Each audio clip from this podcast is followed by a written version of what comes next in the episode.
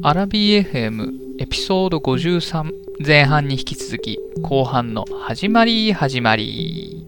どうします？このポッドキャストの話を、なんか PJ さんが結構振ってはいただいてるんですけど、これはどれぐらい興味があるのかなっていうので、あんまり とりあえず回回答はしてみたけど、うん、まあ、あんピンとこなかったらピンとこないで飛ばしてもらっても大丈夫ですけどね。そう、あ、そうそう、アラビ FM50 回っていうのがこの前あったんですけど、あの、はいはいはい。おめでとうございますっていうのを一つ。ありがとうございます。ここここで急にテンション上げ。Hey, what's up,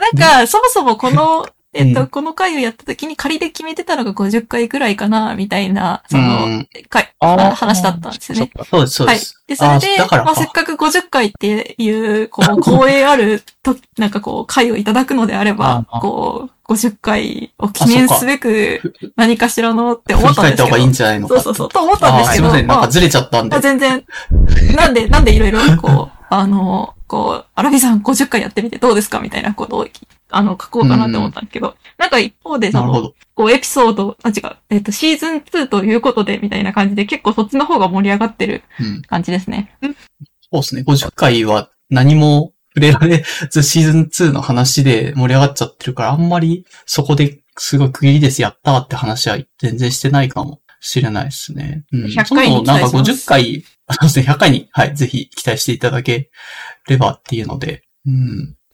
どうだろうな。まあ、一応、ポッドキャスト聞く時間の捻出どうしてますとかは、あはまあ、うすさんの回答と私も近くて、まあ在宅勤務だから家にいる時とかに、まあお供で聞いてる時もあるし、あと家にいて運動不足なんで、まあ散歩したり走ったりしてる時のお供で聞いてることがあるので、結構2時間とかって尺でもう全然聞けるかなっていうのが多いんですけど、PJ さんはあんまりポッドキャストは、もちろん仕事の時は言うほど聞かないし、普段も生活でもポッドキャスト聞く時間がないなって感じがしてるってことですよね、この質問にとって。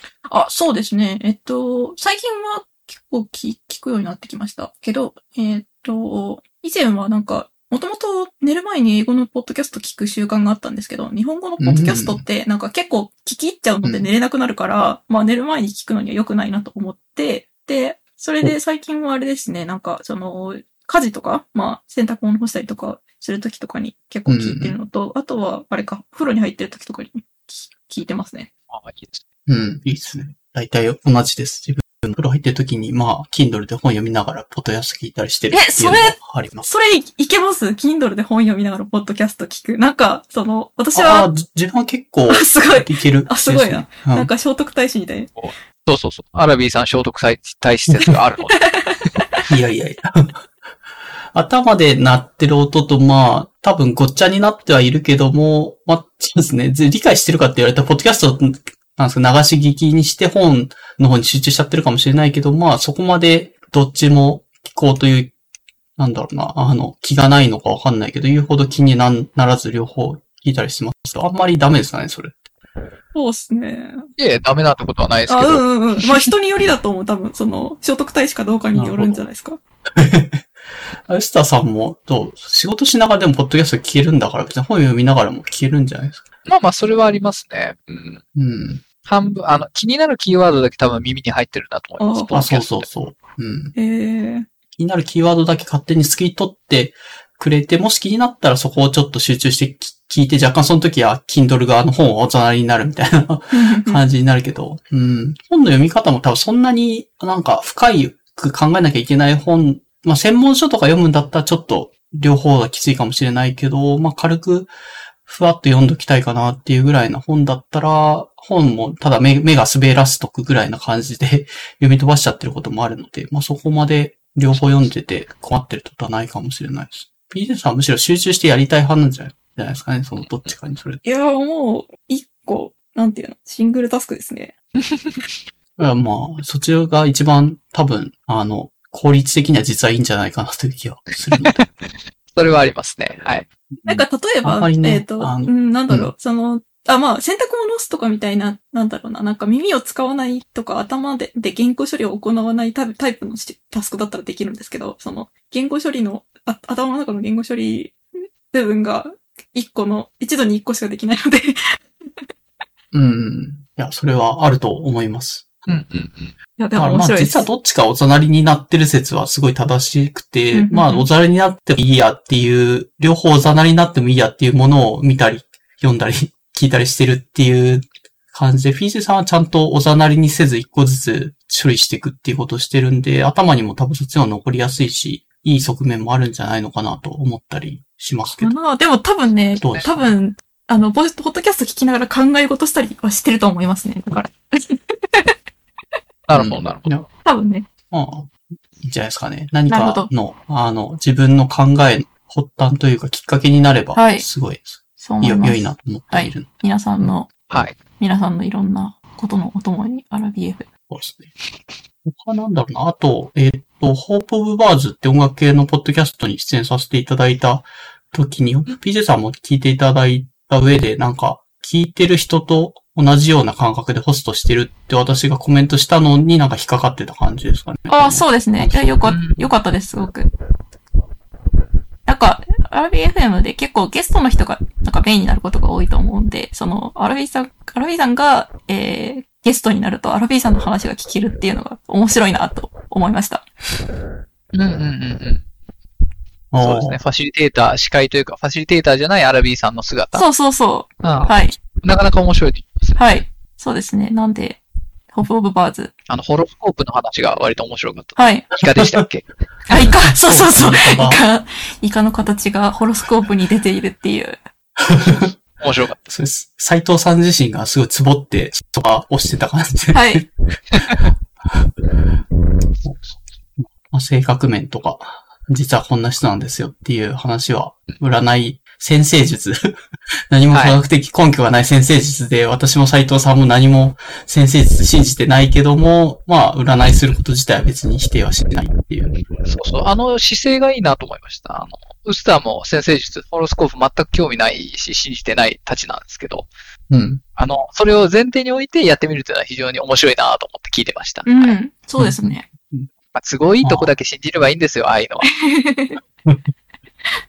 そうですね。で、それでまあわか、んないけど。うん。うんはい。あ、で、さっきのその、アラビさんの、あの、聞聞いてる人と同じような感じで、ポストやってるっていうのが、うん結構その、えっ、と、なんだろう、アラアラビ FM で喋ってる時に、なんか、えっ、と、あんまりこうクリアじゃないことがあった時とかにも、こう、何々さん的には何々って感じたんですかねとかって、こう、確認してくれるタイミングがあったりとか、そういうところがうん結構その、なんていうの、リスナー目線だなというか、ああ、そうですね。ね。ポッドキャスト聞いてて、なんか、お互い、なんとなくふわっと流されちゃうこととかああるけど、そこもうちょっと突っ込んで聞いてほしいなっていうこと、クリアじゃないなっていうことが、なんかあるのが若干、自分としては気になる方なので、うんせっかくだったらね、クリアに話してほしいなっていうので、まあ、ただただリスナー視点で聞いてるだけだから、言うほど特別なことは全然ホストとしてもやってない、ないなっていう感じはしてますね。なるほど。うん。はいいと思います。いいと思います。結果的にリスナー目線というか、聞きやすくなってるので、はい。うんうんうん。アラビーさん、まあ、それくらいかな。はいはい。アラビーさんなんかこなんです声にノイズは乗ってませんか？あ、私の声に乗ってます？あ、大丈夫かも。ウスウスターさん側じゃない？スタさんがわかん僕かな？かな？一回あれ？ミュートにしてみましょうか？うん。お願いします。あ、でも今は大なんかね丈夫っす。ウスターさんの声になんかジジジっていうのがなんか乗っちゃってたような気がするんですけど。あ、今、帰ってきましたけど。えあ、帰ってきた。あえっ、と、大丈夫かさ、さっき、うーん、大丈夫？かなちょっと不安感が。なんかジジジ音がの乗ってるってことですよね。うん。あちょ、ちょっと、ウスターさんとピジさんって話してみますか？ちょっと自分ミュートにしてみますね。ジジジが出るかどうか。はい。あ、今は出てないんですよ。多分。あ、本当うん。じゃあ大丈夫なのか？よくわかんないじゃあ、アラビさん帰ってきて復活するかどうか。ですね。うん、うん、うん。あ、帰ってきたうん、多はい分、どうですかジジジ戻ってます？あ、大丈夫そうです。あはははい。なんだろうな。はい。まあ、ちょっと気になったら定期止めていただいて、まそうですねた後ちょっと処理がめんどくさくなっちゃうので。はいまあ、そんなところで、他、なんかありますかね？うーん、まあ、あの、自分が一応この質問の中で気になったのはそれぐらいかなっていう感じだけど。かなおすすめエピソードの話はいろんな回で出てると思うので、はい。うん。まあまあ、あの、なんだ、書いといてもいいとは思いますけど、はい。じゃあ、はいお便りコーナーに行きますか。はい。はーい。お待たせしました、お便りの方々。はい。そうですね。えっ、と、ラジオネームワナビーさんからのお便りで、何回か前のエピソードでバイトの話をしていたのが面白かったので、皆さんのバイト経験についてよければ教えてくださいお。多分エピソード44の汗様シャモ3回の後編の最後の方で、お便りでバイトをや何やってましたか？で、まあ自分がなんか走行のピックアップかなんかのバイトやったよ、みたいな話をしてた気がしますね。うんというか、バイトでもやっぱみんないろんなバイト知ってますね。この、お二方のやつ。はい。そうですね。そうですね。PJ さんが面白いなと思ってあ見て、ましたね。そうですか？これ面白い。はい。えーっと、そうですね。学生時代バイトしてました。で、えーっと、なんか私もいろいろやってたんですけど、居酒屋のホールはなんか1ヶ月ぐらいで、1ヶ月もしないで、なんか無理ってなってやめたんですけど、ななんだろう。結構あれって、こう、うん。なんだろうな。例えば、料理ができたから持って行ってって言われてるそばから、こう、お客さんから注文お願いしますって来たりとか、なんか、こう、うんあれトイレ掃除する時間じゃねとか、いろんなことが一気に襲ってくるのが結構無理で、あの自分史上最も合わない職種だなと思いました。いや本当に、ああの、ホールとかできる人すげーって思います。うん。ね同時並行でリアルタイムで襲ってくるやつって、はいなんか大変ですよね。そうそう。うん。リアルタイムストラテジーゲームをやってる感じになるので、なかなか難しいですようね。ん。そうですね。いやあれは、すごかったな。でも、あれでも、うんえっ、と、ウスターさんはなんか、その接客系もやってたんですね？そうですね。結婚式場のあのホールスタッフと、まあ半分カメラ女子もですけど、やってましたね。なんでおっしゃるように、お皿を、なんだ、あの、運んでる時に、あ兄ちゃん、何々のドリンクちょうだいっていうのはありますね。はいはいはい。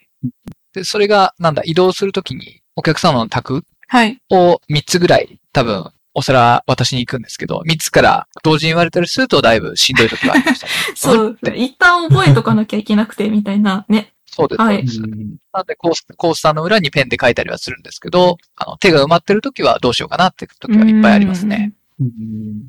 確かに。はい。結構ね、その。そういう時のこう、なんて言うんだろう。ま、なんか、ばミミスった時のリカバリー能力とか、なんか、こう、あ、すいません、さっきのもう一度お願いしますとか、もう一度お伺いしてもいいですか？みたいな能力とかも、多分、学生時代は全然なかったんで、結構きつかったっていうのがあったのかもしれないなと思います。ああ、なるほど。やってみて分かったみたいな感じのやつ。えーっと、まあ、ね。ね、なるほどね。うん。で、えっ、と、学生時代に一番まあ長くやってたのは3年ぐらいかな？なんか地元のテレビ局の事務というか雑用というかっていうバイトでした。で、これは、うんあの、夕方、えっ、と、6時から、夕方の6時ぐらいから、えっ、と、6時だっけな ?5 時かな？なんかそれぐらいから、えっ、と、うん11時とか終電、まあ、地方なんで、終電まあ早かったから、11時とかそれぐらいまでの間の時間帯に、えっ、と、もう、あの、オフィスにほとんど人がいなくなった状態の時に、まあそこで、えっ、と、うんまあ、えっ、と、遅番の、なんか、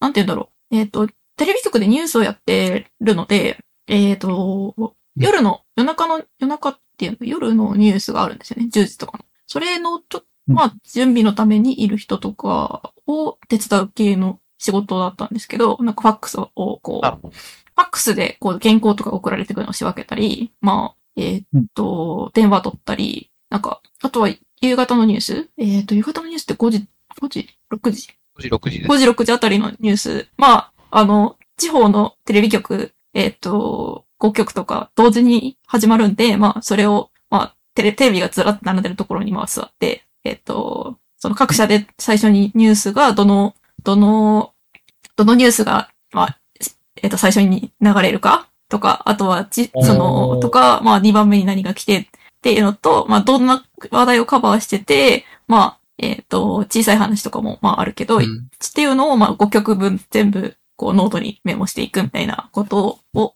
まあ、やってました。だ誰のためなんですかね？テレビ局のマーケティングのためえーっと、ち、えーっと、報道、報道の、まあ、ニュース報、ニュース報道なんで、えーっと、多分、えーっと、自分たちがどんな番組流すかにもよってるのか？な、うんで、なんか他の、こう、他のテレビ局がみんなカバーしてるのに自分たちだけがカバーしなかったら、まずいとか？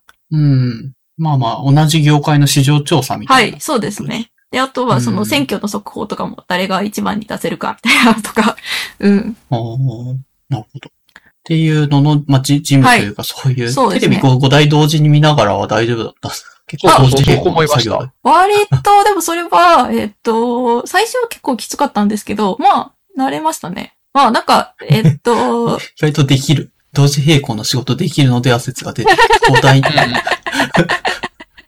すげえなと思って聞いてました何よ。5なんだろう。人の人と対応してるのと何が違う？ええー、ああ、それは、若干のホールバイト。あ、でもそこでなんかこう、テレビが起こってきたりしないので、あ。なるほどね。そうか。なるほどね。まあなんかその、相手が人かどうかってね、うん、それはあるかもしれませんうんまあね。確かにな。うん。もで、あ、まあ、あとはあれか。心疲れますし。そうですね。そうそうそう。うん心の疲れ的にはなんかあんまなかったかな。うん。まあ、う、うん。あとはまあ、えーっと、まあ、あと書庫に、書庫っていうか、その昔撮ったテープがあるところとかに、その頼まれたものを取りに行くとか、うんまあ、そんなる感じで別に、基本的にはでも暇な時間が割とあって、楽、結構楽でした。うんで、ただ、まあ、震災の時とかは忙しい。うん震災の時はそうですね。まあ、えっ、と、そう当時は新潟にいたので、新潟は全然その、あ、全然じゃないや。えっ、と、新潟も、えっ、と、その東日本大震災の翌日あたりに結構でかい地震があって、っていうのもあったんですけど、うんうんまあ、えっ、と、直接はそのテレビ局自体はまあ無事だったんですが、まあ、えっ、と、その、日本、日本中がというか、東京とかまあ、福島とか、そっちの方のテレビ局が全然もう結構、その、まあ、特にその福島とかはめちゃめちゃだったので、その、えっ、と、なんだ、原発の関連の、こう、資料とかを、えっ、と、そっちに、東京に送り、送ってくださいとか、そういう感じだったのかな。ああ、なるほど。うんうんうんで、まあ結構忙しくて、なんか、みんな、えっ、と、だからよ夜でも本当に人が全然たくさんいて、むしろ自分たちやることねえな、みたいな感じだったんですけど、まあなんか、あの、カレーが出たりとかしてましたね。いや、カレー。そうそうそう。あの、晩ご飯みんなもう帰れなく、帰れないから、うんまあ、ここで、なんていうの、かえ職、なん、なんか職場にでかい鍋が来てみんなここで食べてみたいな感じはいがあったりとかしてました。あるんだ、そういう、あるんだ。新聞会社でもあるんだ、面白いな。うん。うん。そうですね。あと途中で話に出てた、あの、人かどうかで感情が削られるっていう話は面白いなと思っていて、個人でも仕事で感情を削る必要ってなんであるんだろうなっていう、なんか削んなくてもよくないって結構もう、もうちょっとみんな雑に、なんですかね、コンビニのバイトでアイエアポッツしながらバイトしててもいいみたいな、なんかエピソードが他のポッドキャストでそれぐらいのノリで仕事してた方がいいよみたいな話をしてるのがあって、わ、わかるな。ああ、わかりますね。ごもっともだと思います。あただ、そうではない多いです。そうそうそう。どんなになんか怒ってたとか、そういうのだとしても、そんなにね、丁寧にね、すいませんとか対応せずにもうエアポッツしながらうるせえなくらいな 感じで良くないって、もっと雑に仕事して良くないって結構常々思ってるんですけど、なんかバイトレベルでそこまで感情的に何か、あの、労働させられるのって意味わかんないなそうですよ思ったりし。ますけどね。そうですね。そこまでのお金もらってないよっていう言い方はもちろんあると思うんですけどね。うん。うん。ただ、お客様は神様なので、なかなか難しいところなんです。うん。そっか。まあそうっすね。なそこら辺の雰囲気も若干、ななんか文化とかにも、まあ日本固有の何かはありそうだなっていうああ。気も。前職でその電話のサポートやってた時とかにやっぱクレーマーみたいな人がいて、その人の対応だけが、なんか後輩とかそれなりにその感情的に、こう、感情労働みたいな感じでせっせと謝ってたんですけど、めんどくさいからもう全然対応せず、感情を一切動かさずにうるせえなと思いながら、もう無で対応してたっりとかしてて、逆にそっちの方が対応するのは楽、感情ロードしてないから楽で、なんかクレーマー対応、アラビさんうまいですねっていう感じになってたような気がするけど。羨ましい。うんうん。それ多分、オンオフできる人とできない人がいるのかなそうですね。あとは同調してね、謝罪すると付き上がる方もいるので、うんうん。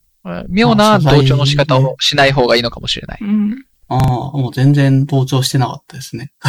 素晴らしい。ああ、だから結構仕事において感情労働がなんか必要な場面、対人の接客なんか特にそういう場面が確かになくはない気もするけども、そういうのはなんかない方がお互いというかは働きやすいから、そこで疲れちゃうっていうのはもったいないなって気がしますよね。このバイトのですね。テレビ5台はいけるほどの力を持ってるのに、居酒屋のホール5人のね、感情的なお客さんはやっぱり辛いっていうのはなんか、本当の力を出せ、出しづらい、並行で5体処理できる力あるのになと。なるほもど。ったいないなと。ね確かに。そうっすね。うん、得意分野があるのかもしれない。人か物かみたいな。うん、まあ、そうかも。あとは、えっと、耳から入る情報か目から入る情報かっていうのもあるんですよね、多分。ああ、なるほど。で、えっと、そう、テレビ5台は目、えっと、音はまあ、き聞いてないので、目、目から入る情報？うん。うんうんうんで、うん。えっと、なんかち、すいません、注文いいですか？みたいなのが耳から入ってくる情報なので、あの、こう耳から入ってくる情報ってなんだろうな、結構、聞き伸ばしたらおしまいというか、一瞬で、なんか、ポッドキャストでこういう話するのはあれだけど、なんか、あの、文字の方がこう、なんていうの、得意だったりとかするのかもしれませんね。ああ、わかります。うん。文字の方が早い。目で見た方が。う。うんん。わかります。YouTube の動画解説とかで、まあ、マイクラとかの装置作るときとか参考になるけど、なんか一瞬で言葉過ぎちゃうと、動画10秒巻き戻してとかもほんとめんどくさくて、はい。ブログそうですね。で紙で書いてくれた方が、こういうのはやりやすいんだけど、まあでも動画でしか上がってないから頑張って動画の繰り返してみたりとかしてやってるけど、うんうんうん聞き逃しちゃいますよね、ああいう。そう。両方やってくれてる方がね、たまにいるので嬉しいんですけど。そう。ありますね。動画、うん、動画よりも文字と写真かな、個人的には。うんうんうん。なんか、ポッドキャスト、ポッドキャストそうですよね。なんかこう、音だけじゃないですか、今のとこ。で、えっと、そうですねなんだろう。まあ、めったにないですけど、えっと、その、書き起こしを公開してる人たちもいるんですよ。はいはい。なるほど。で、なんかでもそれって、えっと、なんかそれってどうなんだろうなと思って、まあなんかその、例えば耳聞こえない人とかでもまあ読める、うん読めたりしたら、こう、あの、うんそのコンテンツにアクセスできたりする、まあ、メリットもあるし、まあ、かといってこう、うん声で喋ってる時の方が、まあ、ざっくばらんに喋れるから、なんかこう、それが文字になっちゃうと、なんか、ちょっと、うんこう、なんて言うんだろう、恥ずかしいっていうか、みたいな、そういう感じもありつつ、みたいな。ああ。なんか一応実用的な理由として、ポッドキャストを文字起こししないのはなぜかっていう話は、リビルドとかでもよくテーマで上がって話してた時期があって、はい。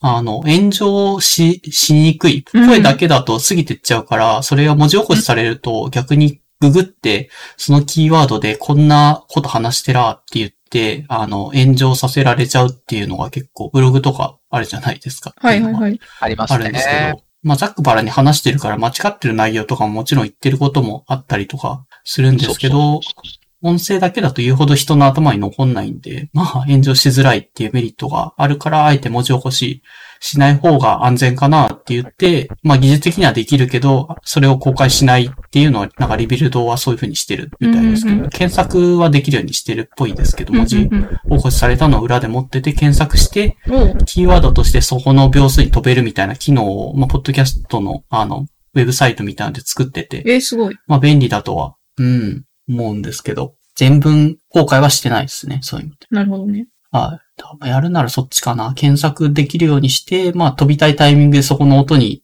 飛べるリンクみたいなの作っとく、みたいな仕組みをもうちょっと、あの、めちゃめちゃエンジニアリングとかそういう開発技術、プログラム技術がない人でもできる仕組みがあれば、まあ嬉しいけど、現状はそうでもないから、リビルドとか、まあ本当一部のポッドキャストしかそういう特殊な検索システムみたいなの持ってるところはないかなって気がします。うんうんうん。すいませんなんか、ポッドキャストの話になっちゃったけど、これ一応バイトの話そうそうそう。あはい。バイトの話お。え、じゃあ、ウスターさんの、はいウスターさんの遊び人だった時代のいやいや、何、何をおっしゃいますか。まあそういう意味と、うん、まあまあ、書き事大好きだったからな。授業あんまり聞いてなかったし。えっと、学生時代なので、えっと、16からが高校生だから、16から20歳ぐらいの時の話ですね。えー塾講師、えー理数、数、理数かな？数学と英語が2年ぐらい。で、結婚式のさっき言ったホールのスタッフと、えー半分カメラ助手が3年ぐらい。で、えーバーテンダー、あの、知人の紹介だったんですけれども、ホテルの、えーラウンジバーみたいなところでバーテンダーを2年ほどやっておりました。はい。ただ、今言ったように、16から20歳の間なので、で、2年間ってことは、あの、未成年の期間にバーテンダーをしていたことになります。はい。えーすすごいつてですね。うん未成年にそうですねバーテンダーの仕事来るんだって。あ、そうそう、あの、結婚式場のスタッフで、あの、ドリンクを作る、あの、ホールスタッフの一部として、ドリンクを作る場面もあって、あの、所作を、やっぱり、教育されるので、非常に。結婚式って、あの、一生に基本は一度なので、で、所作とか、あの、物音の立て方とか、あ、基本は立てないんですけど、とか、グラスの置き方から、あの、カトラリーの並べ方から、すごい教育をされてから、あのホールに入れられるっていう、うん、式場だったので私がいたところは。うんで、その所作を気に入られたお客様が、あの、ホテルの、その、ラウンジで、あの、バあバイトを探してるんだけど、どう？っていう話をされて。あ、じあ。ゃあ、時間も被らないので、バーテンだと、あの、遅い時間なので、結婚式はまあ、遅くても8時、あ、20時とかだと思うので、あ、じゃあ、ちょっとあの、欲しいものもあったし、じゃあ、バイトしますわって話をして、えーお誘いいただいたというような感じですね。はい。スカウト。まあスカウト、他の男性、もうちょっと背の高いイケメンの男性の方が映えるんじゃないのと若干思いましたけどね。ホテルのラウンジバーなんていうと。まあでも、ウスターさんぜひにとうんい。う話はいが。。偶然、偶然の出会いで。はい。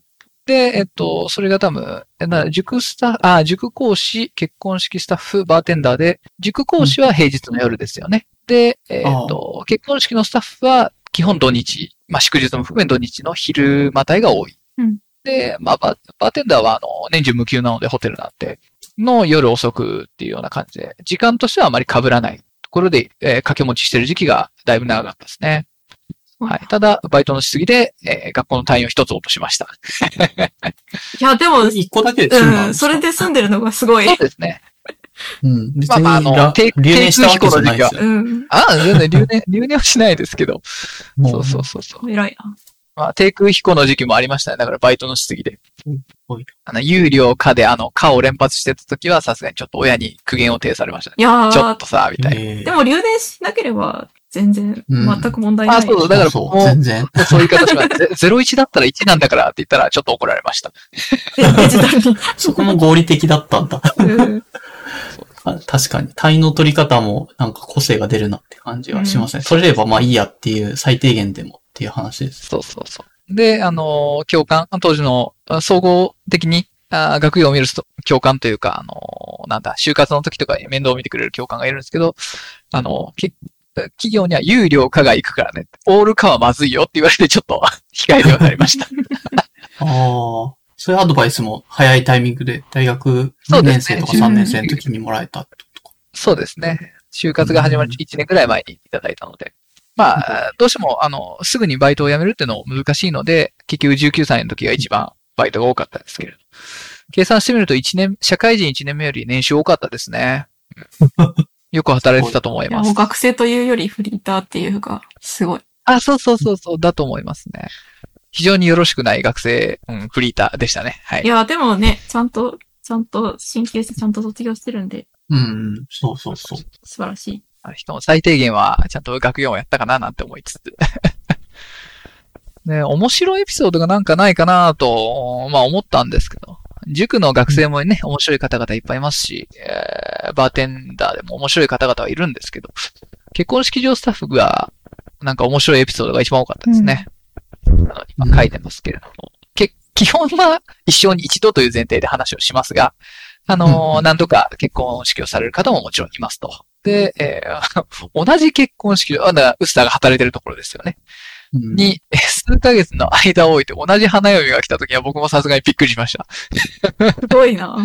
そんなことあるんだ。そう。うん。すぐ離婚したってことですよね。そうすると。あ、だと思いますね。はい。で、違う、あの、ご主人、旦那さんの方を捕まえて結婚式を、えー同じ新婦友人を伴って、えー家族も伴って支給されるという。すごいなぁ それは、新婦側は結構、なんか、何なんだこれは、みたいそうそうそう。なので、新郎側はこう、あ一種お祭り騒ぎというか、あの、出し物というか、な。おめでとうって感じだけどそうそう、新新婦側は、こう、なんか、祝う、祝う気分でもないけど、まあ、断るのもな大丈夫か、みたいな。なるほど。温度差がすごかったですね。はい。面白かったです。でもなんか、スタッフもすごい気を使った結婚式でした。か。まあ、気にせず祝ってほしいですけどね、そこは、そういうので。まあまあまあまあ。いや、そもそもそんな祝えないなら、呼ばれた時点でちょっと断った方がいいんじゃないとか思いましたけどね。うんああ、確かに確かに。そうそうそう。あ、でもそっか。まあでも、し新郎側になんか、探し物でもあったんじゃないですか。うん。なるほど。でもなんか大変ですね。お友達の側もなんかこう、毎回、その、いや、この間ご祝儀あげたじゃんみたいになりそうだし。あ、そうそう、だと思います。もう、金だけね、いっぱい取られてかわいそうだなと思いつつ。そう、そういう時はね、やっぱ雰囲気が良くないので、新婦側の、あの、席は。うん なんで、我々スタッフも、その、なんだ、あの、物音を立てるなとか、あ料理はうんすぐさま新婦側を優先しろとか、こうおー注意事項として最初に通達されるんですよね。はい。なかなか注意点の多い神経を使う結婚式でした。はい。はい。ありがとうございます。はい。じゃあ、恒例の、恒例の女モラさんからのでいきますか。はい。そうですね。はい、お便り。はい。お、お便りです。読みますか？そうですね。これ、ちょっと長すぎて、やっぱり読めないので、えっ、と、まあ、ざざっくり、要約だけ伝えさせてもらうと、ラジオネーム、恒例の女モラさんからお便りをいただいてはいるんですけど、相変わらず2000文字以上の、めちゃめちゃ長いお便りなので、まあ、ざっくり要約する、いや、これ、でも、これ、この、いや、なんか、この、このお便りを、はいはい。えー、我々しか見ることができないのはもったいないと思います。うんなるほど。まあ、文、文学ですからね。そうですよ、文学です。そうねあ、一応、後で、あの、じゃあ画像か何かでツイートして、多分、ツイッターにも収まんないんで、この分量だと。っていうので、はい。そうですね。興味がある人は補足として見てもらえればいいかなとは思うんですけど、まあ、ただ言いたいこととしては、えっ、と、モラズさんが前、エピソード49の最後のところら辺で、えっ、と、このアラビ FM のあ途中の間に挟む、なんですかね、音声みたいなのを、まあ、ここまで前編ですと、ここから中編ですみたいなのを入れていただいて、それを、えっ、と、マニーさんの回、エピソード50のマニーさんの回でも、まあ、流用というか、使えるな、とはいはいいう話で使ってみたところ、まあ、すごい恥ずかしかったと。本人的には何も断りもなく、つ心の準備がない状態で使われて恥ずかしかったので、あの、主題としては、えっ、と、PJ さんにお願いししたいと。モラズの声をこれ、このまま、利用し続けないでほしいから、あの、やりたいという人に声を入れてほしいという話を多分主題としてお願いしますっていうのが多分この要約なんですけど、大丈夫ですかね？なるほど。うん。他気になったポイントありますか？このお便りの。まあ、全体がもう文学なので、あの、読みたい方はぜひ、あの、べ別口で読んでいただけるといいと思います。はい。うん。そうです。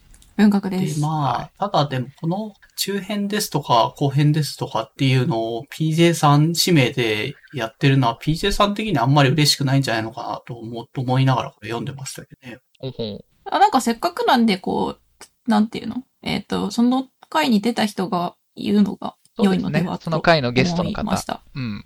いいと思いますね。そうですねああ。と、入れた方がいいか入れなくてもいいかっていうのだとどうですかね。あの、な、なくてもいい可能性もあるし、あの、全く同じのを使い回しするよりは、えーっとうん、どうなのかなか、どう、どうしたらいい？あの毎回その、ぜうん前編後編のパターンとか、前編中編のパターンがあるので、毎回その人が入れるでいいんじゃないですかね。ああ、なるほど。はい。パターンがね、あるまあ、のでプラ。スアルファで言ううんと、はい。例えば、プラスアルファで言うと、なんかその、こう、前編では何々についてお話ししました。うんうんうん引き続き、ここから中編ですとか、そういう感じとか面白いかなって思います。そうですね。なるほそうここまで前編です。えー、中編では何々を話す予定です。お楽しみに、みたいなね。ど。いいと思いいます。はい。はい。じゃあ、あの、ツイートしましたけど、多分うん、ここまで前編ですっていう単語だけだと、短いんですよ、多分、ワードが。い。きなり感が、おおびっくりした、ここまで、え、い前編ですが、いきなり来た、みたいな感じになって、耳が慣れないので、少し長いワードが欲しいんですよね。一、あの、なんで、句読点、ん句読点で丸ってどっちだっけ？当店か？うんあの、、い一文欲しい感じ。うんうんうんうん、なので、カスタマイズが必要なので、毎回のゲスト、まあ、レギュラーというか、ゲストの方の方がいいんじゃないかなと思いますね。はいうん。あの、脱法モラズでも全然いいとは思いますが。脱法モラズっていう、こう、マニーさんの 言葉選びのセンスがやばかった。まあ、まあ、村田さんもあんだけ、なんかなん、びっくりはしてたけど、別に悪気はそこまはで絶対嫌だってわけでもないとは、ちょまあ、ちょっと恥ずかしかったっていうのはわからんでもないとは思うので、まあ、もしよはいければ。はいはい。じゃあ一応、まあ、ここでやるよりかは、ちょっと終わった後に、そういうちょっと文言を考えて、少し時間をもらえればっていう感じですけど、大丈夫ですかね？そうですね。はい。はい。はい。ぜひぜひ。お願いします。えーっと、あまあ確かにな、うんこう、人の話だと思って聞いてて自分の声がいきなり聞こえてきたら多分ビビりますよね。びっくりはしますよごいね。うん。なんか他の人にはない経験をされたのではないでしょうかそう。そうそうなるほど。確かに。面白いですね。ね、こんだけ名文を生み出して、長文を生み出してしまったから、それなりの衝撃を与えてた。はい。で、次はニューストピック。で、これ、ちょっと、あの、多分、これはこれで一テーマになって、言語学フェス2022って前回 PJ さんのうん会で参加しようと思ってるんですよって言って、実際参加した後になってる、1月末くらいでしたっけ？これ、開催されてたのって。はい、そうです。そうですね。で、それの、なんですかね、実際の講演内容とか、あの、どんな雰囲気だったかとかっていう話を、なんかもうちょっと深掘りしてや、やる会を設けてもいいかもなっていうのがあるので、まあ、一旦今回のところでは、うんうんまあはいそういうのがあって PJ さんが参加してて、なんかざっくり参加して、なんですかね、良かったみたいな感想をしてたような印象がありますけど。うんうんあ、そうですね。はい。えっ、と、そうですね。えっ、えーと、今年はなんか去年よりもなんか圧倒的に多かった、参加者が多かったらしくて、えっ、と、うん聞きに来た人が、えっ、と、申し込み参加申し込みが500人を超えてたえーということでしためちゃめちゃ多いですね。うんなんで、そうですね。で、なんで、まあ、なんか言語学を専門にやってない人も、なんかやってる人も、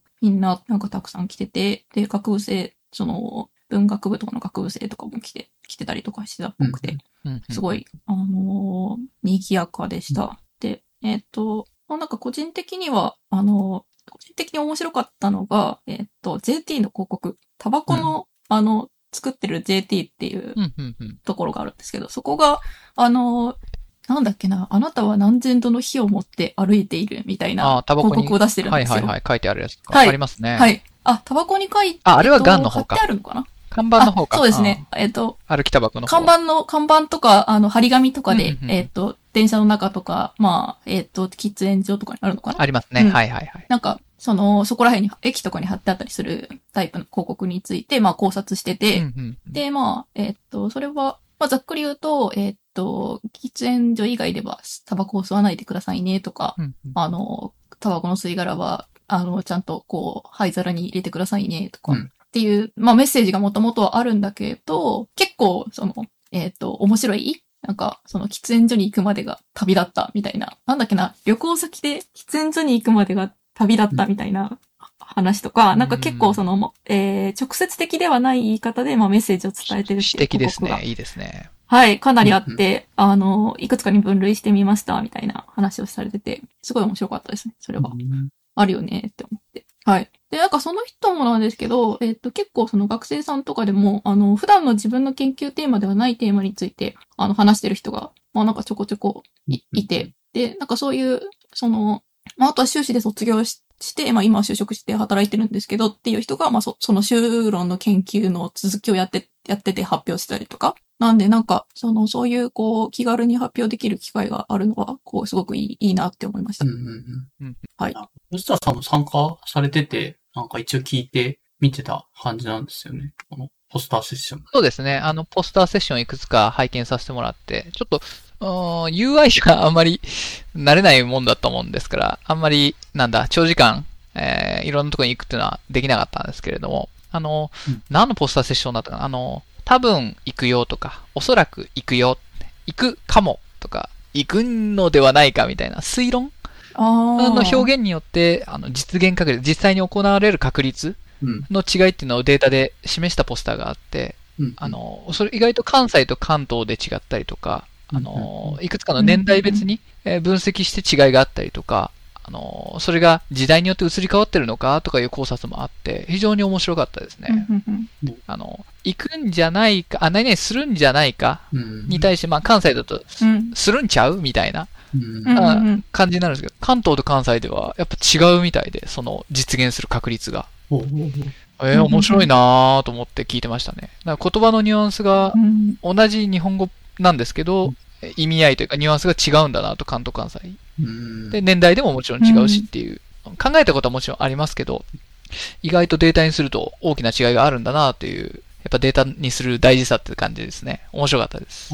えー、それはその調査っていうのはアンケートみたいなあ感じね。そうですね。アンケートおと、ー。えっと、どういうつもりで言いましたか？実際にこの後、そこに、じゃあ行くんちゃうって言って、行きましたか？みたいな調査の仕方でしたね。うんうんインタビュー法、アンケート法なのかな？はい。うんうんうん。うんえー、そうそう。いいですね。で、多分、あの、なんコメンテーター、あの、聞きに来てた方で、あの、英語でも多分同じことが言えるよねって言って、えー、maybe なのか、あの、perhaps なのか、うん。あの、あ、あの、もう、うんちゃらなのか、probably、えー、probably なのか。で、同じことが多分あるよねって言って、い、やいや、英語は、あの、階層式に10%とか20%ぐらいで大体使い分けがあるから、そこに年代の差とかはないと思うみたいな、その、言論が交わされてて、あはあ、なるほど、みたいな。英語と日本語でも違うし、とか、面白かったですね。はははっていう、いろんな議論、あ、ポスターを元にした議論とかが、いろんなブースで起きてるんだろうなーっていうのを感じたので、結構濃密はない時間だったかなと思いました。そうですね。うん、確かに。その、えーその、なんだろう、確率の表現って、多分日本語勉強中の人とかは、ど、どっちが、どっちを今使うのがベストなんだろうなとか、そうですね。なんか多分結構悩むかもしれませんね。そうですね。あの、ポスター、ポスターセッションは結構、なんだろう、その、別に査読とかもないし、まあ業績になる、なるかどうかはその人次第みたいな感じの、なんかカジュアルな感じの、あの、えーっと、言語学フェスだったので、えーっと、割と研究としてまとまってるわけじゃない話、なんかこんなことをちょっと授業でやったんで考えてみましたみたいな話とか、割と気軽に、あの、持ってきて、で、それをネタに、まあみんなでいろいろと話し合うっていう感じが多かったですね。そうですね。あの、うんなんかいろんな、はい。あの、ポスターなので、あの、いわゆる、ポッドキャストでライトニングトークみたいな、うんうんあの、発表とかの、短い時間で、あの、やってみた、みたいな感じのポスターも多くって、非常にあの、気軽に見れて、あの、コメントもなのでしやすかったですね、こちらとしても。ああ、はい。ありがとうございます。まあ、そういうので、はいまあちょっと、まあそういうのが直近2週間前ぐらいかな、あったので、えーっと、そうですね触れてみたとはいいうところですね。はい。で、はい。最後の、はい。そうですね。で、あ、あで、で、はいはい、えっ、と、ちなみにですけど、その、えっ、と、すいません。その言語学結成、えっ、と、あのー私も発表させてもらったので、えっ、と、その話とかを、なんか、そうですね、いいずれあのはい。ー聞き逃しちゃったアラビーさんとかに 起き、起きたら終わってました。えっ、と、午前中だったんですよね、あれ。まあちょっと、あはい。そうです。はい。あの、午前中でしたね。えっ、と、なんか最初、えっ、と、私も前年なんか、あ、午後かなとか1時ぐらいかなとか思ってて、よくよくスケジュール確認したら、え、午前中やんってなって、はい。だったんで、まあ、はい。あの、私は、あの、寝坊しなかったですけど、えっ、と、あ、後、後々その、アラビ FM の場を借りて、なんか、それについて話す会があってもいいかなと思います。まあ、企画はいはい。何か読んで、はい、聞く会をやろうと思ってます。で、最後のはい、コンテンツ系を、まあ、せっかくなんで、いけるところまで、はい、はい話せればというところで。これ最初の活動報告は一応さっき話し、まあ、スターソース作った報告とかポテサラの話はできたので、おすすめとかに行きますかね？はい。はいえっ、と、ポッドキャストの録音契機に、えっ、と、ノイズキャンセリングアプリ、えー今使ってクリスプですか。うんうんうんあーを、えっ、と、本業の電話会議とかでも、あの、ノイジーな時があるみたいなので、えっ、と、課金して、ちゃんと、あの、年中使えるようにしました。あの、非常に、あの、我が子の泣き声とかも向こうに漏れてないみたいなので、非常に、えー有有用で、えー便利に使わせてもらってます。皆さんにもおすすめ。素晴らしい。クリスプははい、ディスコードの中に一応、まあ、有料じゃなくて無償みたいな感じで組み込まれてはいうんうんいるので、結構ゲーム通話やる人はディスコードをよく使ってるとは思ってて、その中のデファクトノイズノンキャンツールではあるので、まあ、結構信頼してもいいのかなって気はしますね。はい。そうですね。うんあの、Teams、あ、マイクロソフト Teams とか、あの、シスコの WebEX とか、もう基本機能であの全然違うのは入ってるんですけど、やっぱり漏れ聞こえちゃう時もあるので、はい。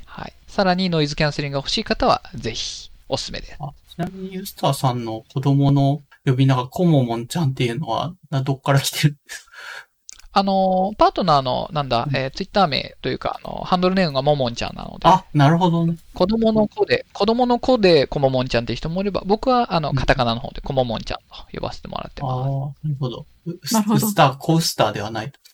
あ、残念ながら、ウスターあの、ウスター側の性別ではなかったので、コウスターではなくということああ、じゃあ男の子だったらコウスターにって呼ぼうかっていう感じ。ウスター、ウスター小瓶とかですか？ウスターショーとか。物感がめっちゃかわいそう出ちゃう。。かわいそう。なるほどね。コモン、コモンくんっていうなんか、なんだろうね。あの、ほ本のキャラクター、小説のキャラクターいるけど、それからなんかコモンとか結構かっこいいところから来てんのかなって思ったけど、そういうわけではいなかった。やいや、こももんちゃん。そう、ももんちゃんの子供で子供、こももんちゃうんん。はい。ありがとうそんござま。ない感じですす。はーい。はい。じゃあ、えーっと、次アニメとか映画の話かな。これ、それぞれ一個ずつ書いてくれてるんで、まあ、牛名に話してもらえ順番に行きますか？うんはい。あ、PJ さん先でも全然。あ、えーっと、うす、うささんの方も結構気になってるんですけどね。えーでいいですはい。はいどう。ぞ。えっ、どうと、ぞ地球外少年少女。えっ、と、なんだ、地球の衛星になるのか、人工衛星えの中の、えーなんだ、少年たち、少年少女が、なんだろう、事故とかに立ち向かう。あまあ、そこで AI が非常に活躍するんですけれども、えシンギュラリティ、あの、日本、あ日本じゃない、え人を、AI が人を超えた先の世界を、まあ、想像した宇宙 SF ものですと。で、えー全何話だっけ ?6 話かな？短いんですけれども、えー作品内にすごい、あのー AI の用語とか、専門用語がすごい型で、えー最初はちょっと胃もたれする作品なんですけれども、AI が進んだえー未来を占う作品として非常に面白い作品でした。で、監督が、えー電脳コイルのえー磯光夫さん、えーという方で、あの、電脳コイルも、あの、近未来を、想像した SF なんですけれども、そういう要素が非常にあって面白かったです。はい。で、個人的には、あの、ハッピーエンドが好きなあタイプなので、えー全員が救われるような作品の方が好きですというぐらいで、あの、これ以上は言わないですけれども。はい。で、すべて、あの、へー6話で完結して、あの、考察する部分は、あの、少ない作品だと思っているので、あの昨今の、なんだ、全部知りたいというような視聴者向けの気持ちよく見られる作品なのかなと思っておすすめに挙げさせてもらいました。はい。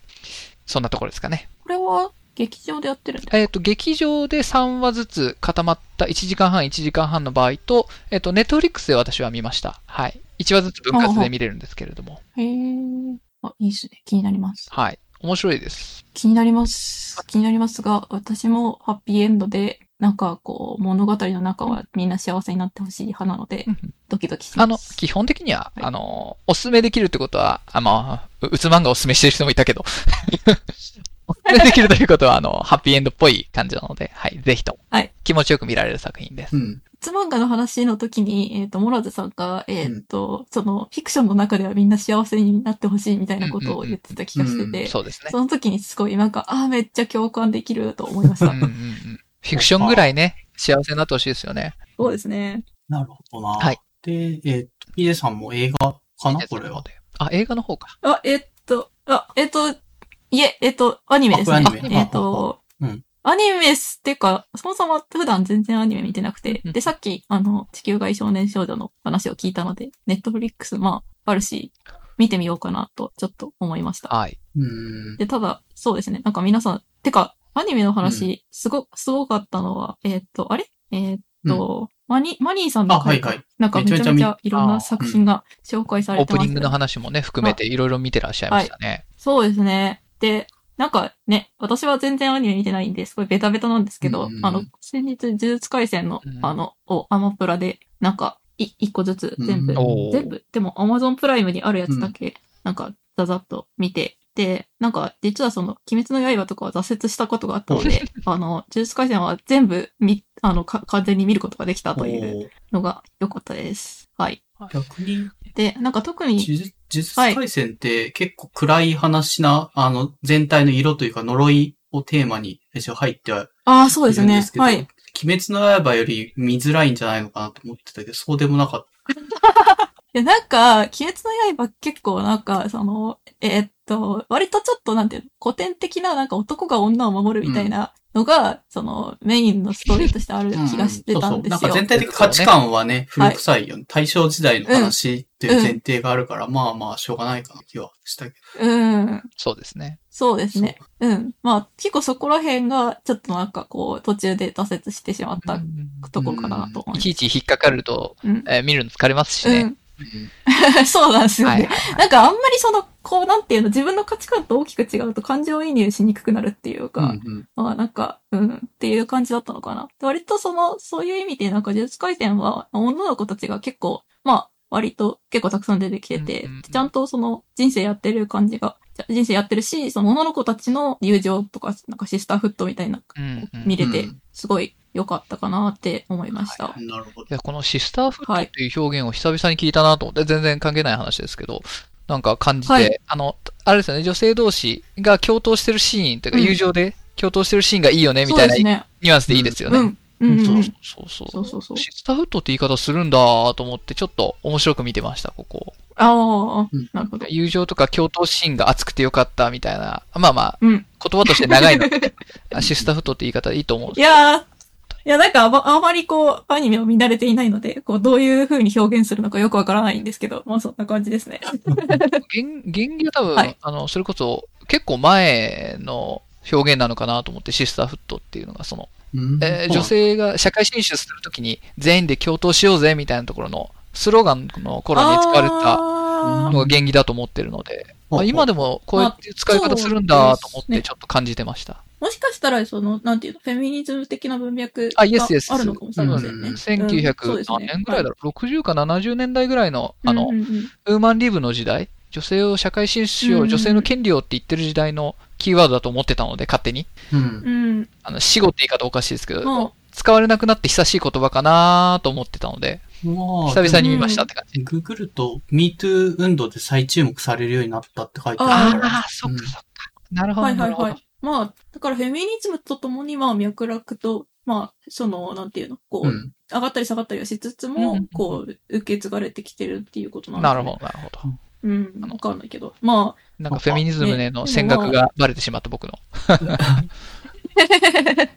いや、でも、なまあなんかちょっと複雑な思いはあるんですけどね。結構その、なんか、まあ、呪術回戦もそうですけど、はいはいあの、戦うときに、男の子は男の子とと戦うし、うん女の子は女の子同士で戦うし、うんみたいなところが結構、なんかあったのか。なって思って、それはうん、そうですね。で、なんか、ちょっともう一個気になったのが、なんか、えっと、こう、なんだろう、オカマっぽいキャラクターみたいなのが、あの、ちょこちょこ出てきてたんですけど、うん割とそういう人たちが、なんか敵になることが多くて、なんか、こう、なんていうの、イメージは、イメージがちょっと悪いなっていう。三兄弟の呪霊とかにもそうですね。一人うん。いらっしゃったりしますそうそうそうね。うんうんうん。なんで、なんかまあね、ちょ、ちょこちょこなんか。気になるところはあるけども、うんまあ、鬼滅の刃よりは見やすいなっていう価値観。はいはいやー、なんかね、そういうところでこう、なんていうの、貶めるのは悪いなと思うんですけど。うん。そうですね。でもなんかやっぱりその、えーっと、まあ、私が例えば昔、こう見てた、なんて言うんだろう。例えば、うーん、なんかナルトとかも、ナルトとかは結構、まあ、ナルトとかワンピースとかブリーチとかで育った世代ですけど、うんなんか女の子って圧倒的に少なくて、うんでまあ、なんかこう、主人公と恋愛する関係にあったりとか、うん。まあなんか助けてもらう関係にあったりとかみたいなのがすごい多かったんで、なんか、まあ、あの、普通に女の子が戦う人として出てきて、女の子同士でも助け合ってみたいなのが見れるのって、まあ、一つ、こう、なんて言うんだろう、進歩かな、みたいななるほど思いました。うんうんうんまあ、増えていくかもしれないですけど、まあ、意識的に戦略的にそうやってるかはわかんないけど、まあ、なんとなくの空気感は、呪術回戦の方が、価値観は全然新しいなというのはあるのかもしれないです。うん、そうですね。安心して見れますね。ありがとうございます。はいえっと、次、漫画書籍のところで、まあ、どちらも興味深いけども、スターさん書いてくれてるのは、古いやつ。えっと、漫画、そうですね。2014年から連載して、一回救済、ん？救済充電期間というのかな？を挟んで、えー再度、えー連載して完結したものなんですけど、えっと、嘘と恋という2014年から連載開始、先月かな ?2022 年1月に連載完了、あ、完結というような、えーもので、まあ、あらすじは省きますが、ちょっと、ヒロインが2人出てくるえー話なんです。うんうん。まあ、主人公がいて。で、えー二人いるんですけれども、マルチエンディングで、うんえっと、え、ヒロイン A とヒロイン B のあエンディングをちゃんと準備してくれていたので、作者が。まあ、その、そのためにちょっと充電期間があったんですけど、ほうほうあの、いい意味ですごいマルチエンディングを書いてくれた作者様に感謝したい作品なのかなと思って、あえて挙げさせてもらいました。あの、非常に恋愛とか、あの、んあの、同性愛とかのキャラもいるので、非常に価値観の広い作品かなと思います。うんこれでマルチエンディングってどうやってマルチに行くんですか？漫画読んでて途中でなんとかの方がメインに行きたければこちらとかって分かれると。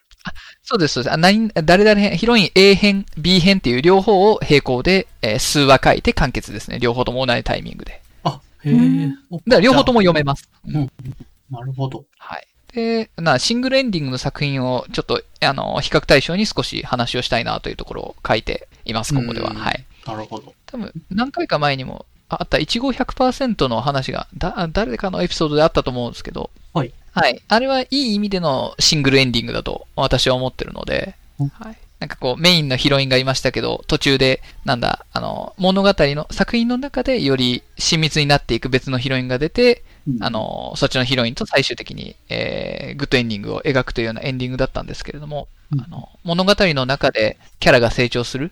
で、作者が思い描いてたエンディングをさらに超えて、キャラが成長するシーンっていうのが、一5 100%は書かれていたので、非常にいいシングルエンディングだなと思って、えー聞いてました。あー見てました。うん、なるほど。そこと対比して、マルチエンディングもいいよねっていう話です。はい。うんあ、なるほど。どっちも別にありで、シングルじゃなくて、これからの時代マルチなんだっていう、言いたいわけでもなくて、マルチエンディングの一つの良い、良い形とし、作品として、まあ、紹介してくれてるって感じ。そうです、そうです。まあ、あの、ニセ恋とかいう、あの、うん、はい、作品もありますが、ちょっと知らない子ですね。はい。ニセ恋文脈を知らないと、これ多分、いまいち、このノリについていシングルエンディング、シングルエンディングの作品にジャンプで連載したニセ恋という、えーヒロインが何人か出てくる作品があるんですけれども、ちょっと腑に落ちないシングルエンディングの部分もありましたという話です。あ記憶からき消しておきます。読ん読んでる人は結構この話で、うんうんって分かるって感じになりそうなところか。すいませんそうですね僕、ニセコ読んでないから、いまいちピンピンとこず。はいあはい。かな。で、えーはい。ぜひ、あの、ツイートとかでコメントしてください。そうそうわかる人は。はい。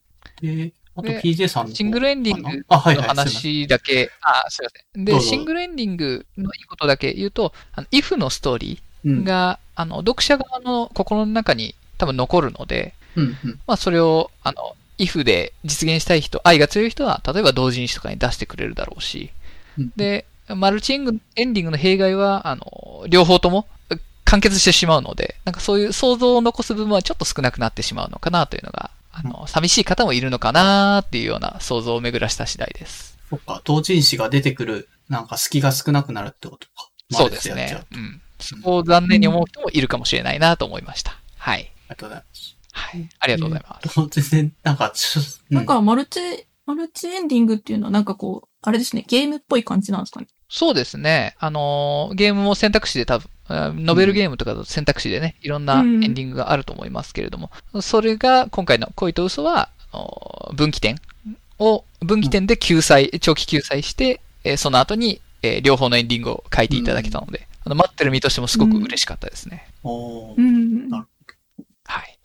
えーえーそうですね。と、次、じゃあ PJ さんの、この、これは本、はい書籍、あ、漫画漫画なんだ。おうんあ、漫画ですね。はい。えーっと、漫画、あの、冬休み、ん ?12 月から Kindle Unlimited がなんか安くなったんですよね。おうんうんうん3ヶ月限定とかで。で、それで Kindle Unlimited を契約して、まあ2月半ばとかで切れちゃうんですけど、うんうんまあその、なんか、えーっと、安くなってる期間が。で、なんか月額はそもそも900いくらとかするんで、なんかそもそももともと漫画たそんなに読んでない勢としては、なんかもったいないかなと思ったり、どうしようかなと思ったりしてるんですけど、まあそれでアンリミテッドで見れ読める論漫画をうーん。読んでました。うんうんうんで、そこで面白かったのが、えっ、と、新井祥さんの性別がないっていうシリーズ。うんうんでえっと、なんか結構昔からやってて、なんかえっ、と、性別がないシリーズだけで15巻あって、プラスアルファで、なんかその最近は、えっ、と、その全部1個にまとめないで、なんかその、いくつかの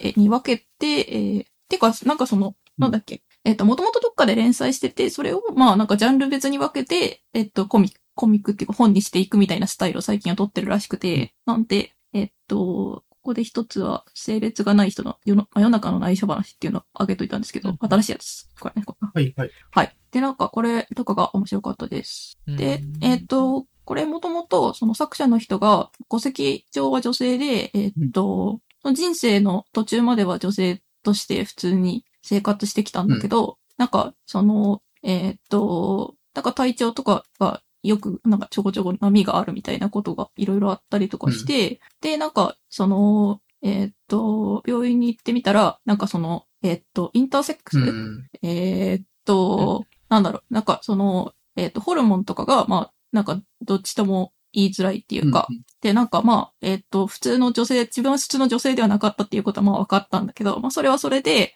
なんかこういろいろ考えた結果、まあ自分は男性として生活した方が生きやすいのではないかみたいなところに行き着いて、まあ普段男性として生活してるっていう人です。で、まあそういう話とか、まあその、えっと、で、それで、えっと、パートナーの人がゲイなんですけど、なんか、えっと、漫画のアシスタントだだった人と、まあパ、パートナーになって生活してる日常生活の話とか、まあ、あとセクシャルマイノリティの、あの、友達とかの話とか、まあ、職場の同僚だったり友達とかの話とかを書いた、まあ、エエッセイ漫画なんです。ですが、はい。ですね。で、まあ、結構なんかエロい話とかが出てくるので、まあそういう下ネタっていうのかな。うんまあそういうのが大丈夫な人向けではあるんですけど、なんか、あの、シリアスになりそうな話をなんか結構こう、おかしく書いてるっていうか、なんか乳首が取れちゃったみたいな話とかをなんかこう、ちょっと面白おかしく書いてて、で、あなんでなんかこう、割と気楽に読めるし、まあなんか自分の中の思い込みとかがどんどんぶち壊されていくのが気持ちよかったです。うん。4コマ漫画なのかなこれ一応、それ見てる。えっ、と、4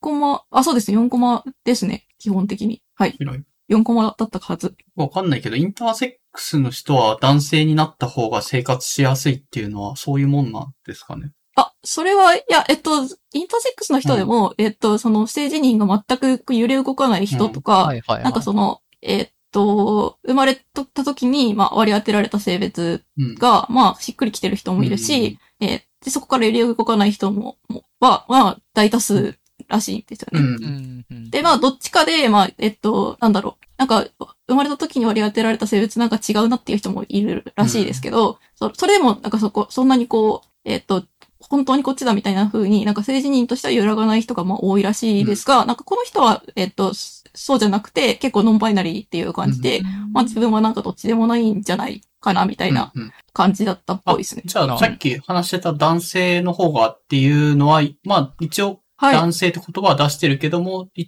その人の辞任はノンバイナリーで、別に男性でも女性でもないっあ、そうですね。はい。そうですね。なんかう、んえっと、その自己紹介では無性って書いてるけど、なんかその、例えば髭生やしたりとか、なんか結構その男性ホルモンを男性ホルモンっていうかテストステロンとかを打ってるのかな、はいはい。はいはい。だから、まあ割とがっちりした体つきだったりとか、まあ声も低くなったりとかして、で、なんで、みん、今、その戸籍上は女だけど、見る人は自分を男だと思うだろうっていう感じで生活してるっぽいです。えーっていうなるのが、ほどね。はい。そうですね。だから、そういう話とかもあって、なんか割と、なんか、えー、こう、なんか世の中にはこんな人もいるのか、みたいな。うん なんか、うん。私は説明も下手なので、まあ、あの、漫画の中でいろんなことが説明されていくと思うから、うんまあ、えっと、なるほど。なんていうの？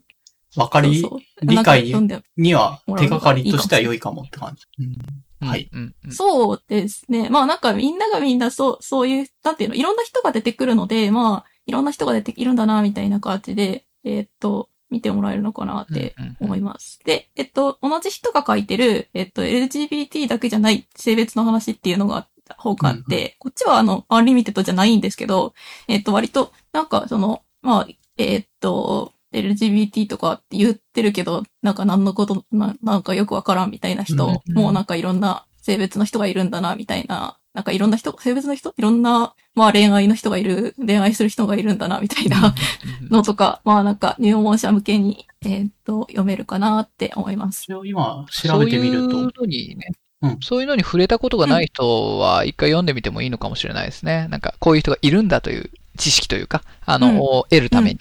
うんうんうんうん、まあ興味があったら、はい。うん Unlimited 入りしてるっぽいですけどね、今調べる。LGBT だけじゃないっていう。そうなんだ。入ってたんだ。じゃあ、おすすめじゃあです大丈夫だおすすめです。おすす、おすすめします。はい。はい。そっか、だから自分がその Unlimited に入る前に、なんか購入した商品だったらなんかその Unlimited に入ってても、なんか、それが表示かもしれないですねが違うのかも。なるほど。うん、ちょっとなんか勘違いしてましたうん。じゃあ、よかったです。はい。でえっと、次、ゲームの話。これ結構優先度高く話してもらえそうだけども。お いいけるか？長くなるからな。まあ、長くなるからちょっと議論議論のところは最低限にしましょうか。あそうですね。はい。まあ、テはいテーマだけでも。うん。そうですね。えっと、優先度こうで、えー出しましたが、えっと、ゲームの、えーライトゲゲーマー層っていうんですか、ライト層、ヘビー層のうん垣根ってどこなの？とか、あの、うんそれぞれのレベリングっていうんですか、ヘビー層はヘビー層同士でとか、ライト層はライト層で戦うのがいいのか、いやいやう、ん。ごちゃ混ぜの方がいいのかとかいうレベリングの話とか、じゃあ、ライト層の満足度、満足するのはん何なのとか、楽しいなのか、いや、ヘビー層はじゃあ、なんだろう、相手に勝つとか、あの、うん。ランキング性があるならランキングトップが満足度なのとかいう、えー、ところの少し気になるところだったので議論したいなとちょっと思いましたが、まあ時間も時間なので、またの機会でいいかなと。ああ、結構したいですけどね。なんか、まあ、そうですね。あの、スプラトゥーンとかまさにうん結構分かれるところなのかなと思いますし。そうですね。これどうしたらいいのかなってのは結構思ってて、好きな人はヘビー層でものすごい時間かけてやるっちゃやるんですけど、でも本当に大切にしなきゃいけない、そのゲーム自体が広まっていくためにとかっていうのを考えると、ライト層を取り込まないと多分枯れてっちゃうので、人も減ってっちゃうし、結局のところヘビー層も幸せにならないんですよね。そうです。あの、なので、ライト層に売れるものが、あ後世に残るというか、あの、今後も作られる。同じようなシステムで。うん、で、ヘビー層も楽しみ続けられるためには、ライト層にも売れなきゃいけない。うんという、まあ、一種に立配犯にはならんかもしれんけど、うそういうところがあるんですと。ただ、ヘビー層向けに作ったね、作品っていうのはやっぱり、えーヘビー層にはもちろん面白いわけで。うんあそれぞれの、だから満足度って何なのかなーっていう、で、広く売れる作品とか、あ面白い作品って何なのかなっていう議論を少ししたかったという話なんですけど、まあ、まあまあまあ、ちょっと置いときましょ 置う。でい置いとく、えっ、と、はいはい。置いときましょう。あのーこの先の作品の話でも少し触れるので、うん。はい。で、えー皆さんハマってる方も増えてきました。えーゲームの具体例としては、ワードルですね。ライトなゲームですね。はい。はい。有名。えー日本だと、ヌヌメロンとかの方があー、もしかしたら知られてるかもしれないですけど、えっと、うん5文字の、えっと、文字、あ、英語ですけど、ワードルは。5文字の単語で、えっと、なんだ、一致した英語のえー文字が徐々に判明していって、えー最後その5文字の、あーまあ、スピークなのか、オーディオなのかとかうんを当てに行くゲームってイメージでいいかな。あの、ヒヒットブローをやったことがある人は、それの文字盤だと思ってもらえればいいんですけど、あのはい。っていうゲームで、ツイッターで見てる人は、なんかあの、黄色とかグリーンの赤とか、うん。そう、黄色とか赤とかの、あの、なんだっけ、黄色とか緑とか、はい黒とか白とかの四角がなんかダダダダダって並んでるだけのツイートを、あの、よくする人がいると思うんですけど、それですね。はい。言葉当てゲームです。はい。で、これの何が面白いってすごいあのなシンプルなんですよね。しまあ知ってる知ってないによるとこはあるんですけど、5文字の単語を当てるというすごいライトな。で、知って知らなきゃ多分たどり着かないし、うんえー知ってたらすぐにたどり着くだろうしっていうようなシンプルなゲームで、えー私は英単語の勉強3割ぐらい。で、えー推理力3割ぐらい。まあ、どこに何を当てはめるっていう推理力ですよね。で、あの、何回目を、なんだ、6回チャンスがあるんですけど、言葉を当てる。あの、何回目で当てられたという結果だけを共有するっていうシンプルな、えーただ何回連続でやらないとなという気分も実はあって、惰性3割ぐらい。うんで、えー英語という、え5文字の英単語という言語体系、まあ、な単語体系というのかな。あーの裏読み1割ぐらいで楽しんでいますという話です。はい。これのなんか日本語版とか、あーゲモンこの間。PJ さんがあれかな。なんか四字熟語版とかを多分やっておられたのかな、あ、そうですね、漢字。あ、漢字、の漢字4文字版とか。あの、インスパイアして、されていろんな方がやってますけど、非常に人気が、え今、流星なのかなと思って挙げさせていただきました。はいライト層向けゲームかなと思います。そうですね。なんか言葉好き、うん。なんていうの、言葉好き界隈でも結構流行ってるような気がしますね。うんうんうんはい。いいですね。なんか、ついやっちゃうって感じですよね。うん。なんでちょついやっちゃうのかなって疑問なんですけど、僕も。まあ、一日一個っていうのもいいんじゃないですかね。小出しに。そうそうそうそう。うですねと。ね、考えたりしますしね。途中で中断して。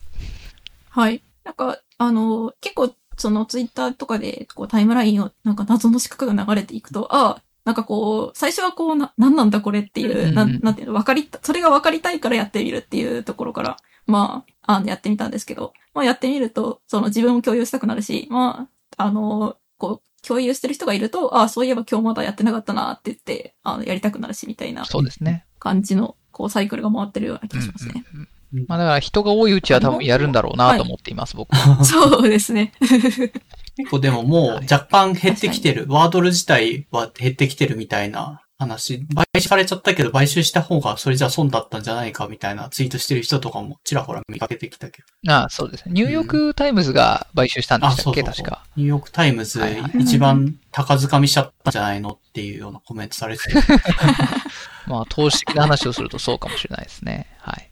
いや、まあ、でもこういうのってやっぱりその、最初みんなこう、あれはなんだって思ってやってみるけど、まあ、何回かやってみて、結局なんかこう、ちょっと飽きちゃってとか、なんか、うんうんあ大体分かったからまあいいやってなって、みたいな感じで、ちょっと、こう、なんていうんですかね、少し落ち着いてっていうのはありそうですね。やる人は、あの、うんもっとやっていくだろうし。う。うんん。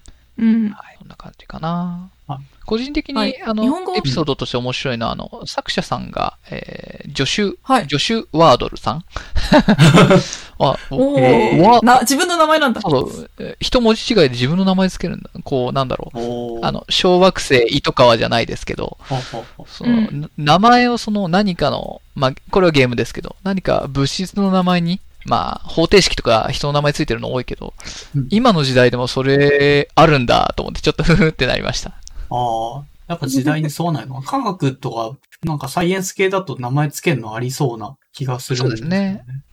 オイラーとかも典型ですよね。そうですね科学数学とかだと。うん。そうですね。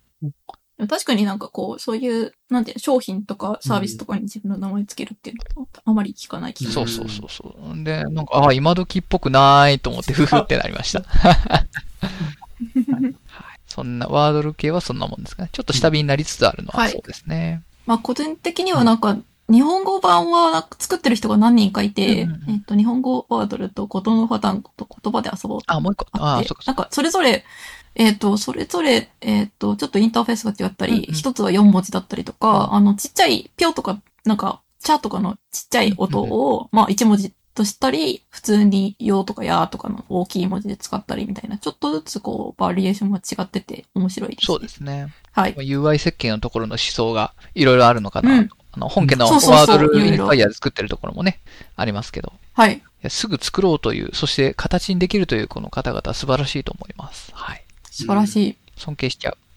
そうありたい。はい。はいで、えー、最後かな。ゲームの最後。えー、ポケモンレジェンズ。ポあの、アルセウスね。ポケモンレジェンズさんが、うんうんうんはー今もまだいっぱいやらやられてますね。流星だと思います。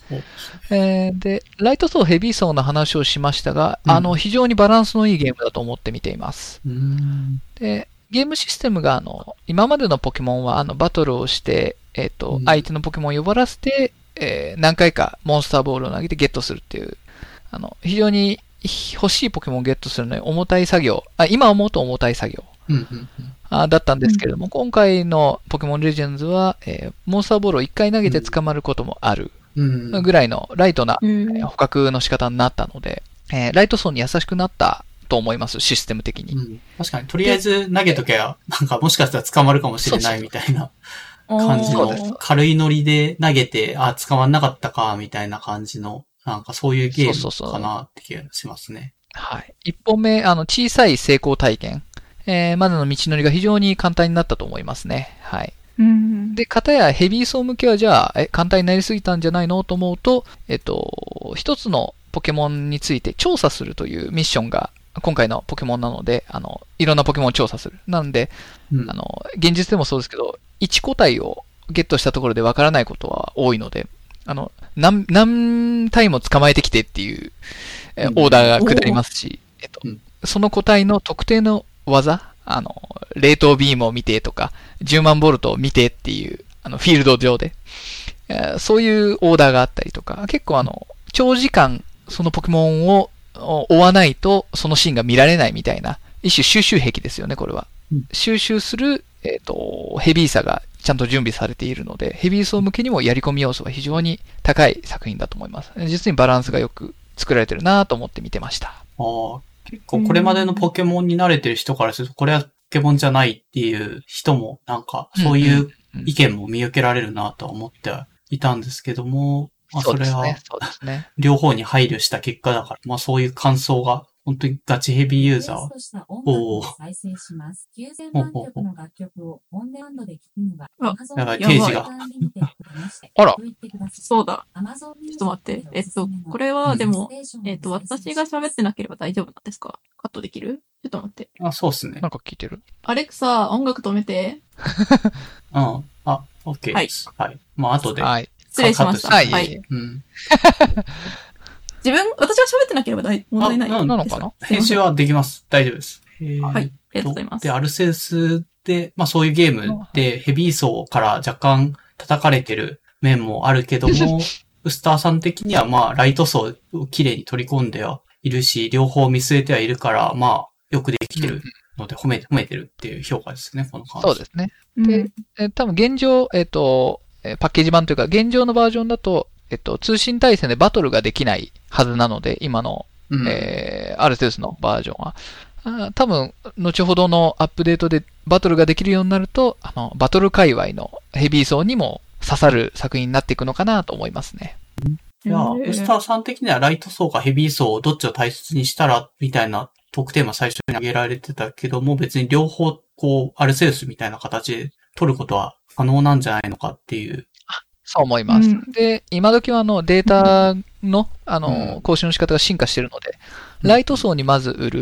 うんでえーライト層が終える頃、えーヘビー層が飽きてき、飽きそうな頃にヘビー層向けのコンテンツを出す。っていうやり方をすると、うんえっ、と、コンテンツのマーケティング的には非常に効果的なのかなというのが個人的な思いですね。一つの回だと思います。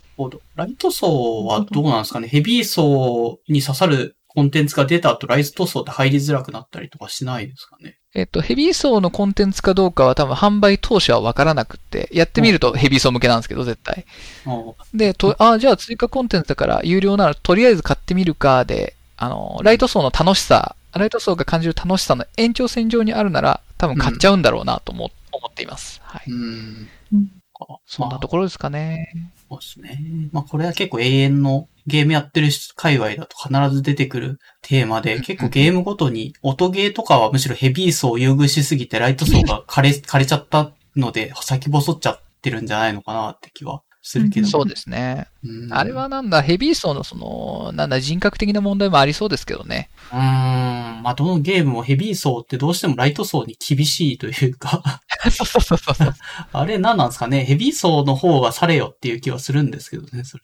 ライト層。ライト層も大事にしないと、あの、自分のやりたいゲームが先細っちゃうよっていうのは理解してほしいんですけどね。そうですね。ちょっとそこは、はあの、良識を持ってヘビー層でゲームが上手いからって、偉そうなこと言わずに自分、ライト層を大事にしないと自分の好きなゲームも結局のとこなくなっちゃうよっていうのは常に意識しないといけないところかなと思います。はい。そんなところです。はいまあ、半分議論みたいな話でしたけど、ゲーム界隈はそれぐらいです。はい。ありがとうございます。と、はーい。最後音楽の話かな。これはマニさんの回の、これちょろっと入れてたくらいですかね。うん。えーエピソード50のマニー3回で、えっと、ビビ、えーフローライトアイズソングのアニメの音楽、オープニングいいですよって随所に、あの、物語の中でも登場する音楽で印象的なんですって話を受けて、えー少し音楽も聴きつつアニメを見始めたんですが、いや、いい作品ですわ。まだ最後まで見れてないです。2021最後まで見れるか不安です。あ、本当ですか？そうか。まあ、いいまあまあ作品ですね、大丈夫じゃないか。うん、2021の中だと本当に良いとされてた注目作の一つなので、はいはいはい。いい作品の最後は、ああ、見づらいなと。私は。前でも、なんか、モラズさんの回で、見ないなんて難しいよねって言ったウスターさんも別に見ないわけではないという話です。そうそう、見ないわけではないです。うんはい。まあ最近はあの、パートナーと一緒に見る機会もあるので、あの、パートナー側は、あの、最後まで見るたちなので、お付き合いで一緒に見てしまうかもしれないですね。はい。割とそのウスターさんが最終回見ない話はなんか、その、あの、ウスターさんの回でえっ、と、聞いた時に衝撃でした。あ、こんな人もいるんだって思って。みんなやっぱり気になるもんなんですかね。まあ気になるよな。そうですね。そうですねまあ終わっちゃうのは悲しいのはわかるけど、やっぱりそこのとどめを刺しとかないと次へ行きづらいってあるから。そううん。うん。あの、結なんか自分の気持ちを差し挟む間もなくつ、なんかこう、どんどん、あの、なんて言うんだろう、見ちゃうとか、うんどうなんだろう。なんか、私は本と、本を読むことが多いけど、はいはいはいまあそうするとなんかもう、読み始めて面白い作品はもう最後まで突っ走るだけという気がしてます。なるほど。そうですね。本でも最後まで読めないことあるからな。参ったな。これで終わっちゃあの、うんだ。指輪、そうそうそう。指輪物語僕最後まで読んでないんですよ、小説。あ、そうなんだ。そうなんあです。そうそうそうそう。あ途中で止めて、あ、しおりは、しおり挟んでそのままにしてあります。えあ。ーえー。なんか面白くなくてっていうのは全然わかるんですけど、そうですよね面白い時はもうなんかね、面白い時はもうなんかそういうこう、なんていうの、頭、頭じゃなくて、頭、なんていうの、思考が入る余地がななくなりがちですね、私は。うんあ、面白い面白い。読んじゃう読んじゃうって感じなんですよね。うんはい。はいはい。時間を置くのが面白い、ダメなのか面白い。結構一気に自分の気持ちで読まなくて、ウスターさんは手、自分でタイムスケジュールして読んでる感じなんですかね。今日はここまで。なんかあの、細切れにちょろちょろ読んじゃうので、なんだろう。間に普通のあ現実世界が挟まる機会が多いので、考える時間も必然的に多くなってしまうのかなと思いますね。この先どうなるんだろう。ああ、でも知りたいような知りたくないようなみたいな葛藤をうん感じる余裕があるという言い方になるのかな。はい。めちゃめちゃでもクールに漫画とか読んでるんですね。なんか面白いやつ本当に P さんが言ってたように、もうマヤ、マヤ中毒のようにゴリゴリ読んじゃうから自分も。それはいいなって。うん。そこに冷静な、うん。なんだろうな、理性を挟む余地があるっていうのがなんかすごいクールだなって 思いますね。そうそうそうう。ん、そんな面、白いです。えーっと、そんなと最後ですね。そう音楽も。ですねはい。アナウンスで、まあ、PJ さんの、あれかな？言語学フェスの、いつになるのかな？まあ、は近い方がいいですかね、こういうのっていうのは。ちょっとそこのスケジューリングがまだ決めてないですけど。そうですね。はい。特に、その、言語スクフェスで話したところから全然進捗はないんですけど、なんか、えっと、あ、でも、その、言語フェスでは、えっと、まあ、ポスター、ポスターセッションだったんで、一応その画面に、あの、映して見せてたものがあるんですけど、うんポッドキャストだとそれができないので、その分なんか、その、口で説明して分かりやすいような形にはしておきたいなと思ってます。まあうんうんうんモラズ3回で YouTube を使えという、指示があった。はいまあ。そういうのも。録音 YouTube か。うん。まあ、ライブでやっちゃってもいいビーですけど。一応、チャンアラビーネルは、F、FM とはって。アラビーチャンネル。あ、なんで全然、なんかその、でもね、映すとしても結局なんかそのこ全部言葉なんで、まあなんかその画像とかがあるわけじゃないから、えっ、と、うん全部あの話だけでできると思いますよ。あわかりました。じゃあ、一応、そう、ポッドキャスト向けに、ちょっと、あの、リニューアルしていただいたやつを、うん、まあちょっとスケジュールはまた、あの、後ほど相談というところで。そうですね。はい近い出演者も含はいめ、まあそのご相談で。はい。モラズさんにリクエストは、あの、お楽しみに。はい。そうですね。モラズさん、あの、文学、文学をなさるので、文学をなさる。面白い日本語だな。えっと、き、な、ね、一緒にお話ししたら面白いかもしれないそうで。すね。楽しみ。はい。えーっと、あとは、そうですね。このポッドキャストの、まあ、多分前編後編になってるとは思うんですけど、そのどちらに対しても、あの、ご感想をお寄せいただけると嬉しいです。というところですね。はい。はいハッシュタグが ARKBFM と、えー6文字になってますので、そちらまで、まあ、Twitter とかでポストしてもらえると嬉しいです。はい。じゃあ今回、えーっと、ゲレギュラー、シーズン2はいレギュラーの、嬉しいえーっと、PJ さんとスターさんでした。はい。ありがとうございました。はい。ありがとうごあざいました。りがとうございましちなた。みに、はいちなみにじ、次回とかってって決まってるんですか？あ、次回、次回、一応決まってはいるけども、グリルさんっていう、多分全然また知らない人かもしれないですけど、まあ、新規の人が、あの、お酒の大好きな人なので。多分また酒話が多いんじゃないのかなと思いながら、まだトークテーマ言うこと詰めてないので、これからという感じ。はい。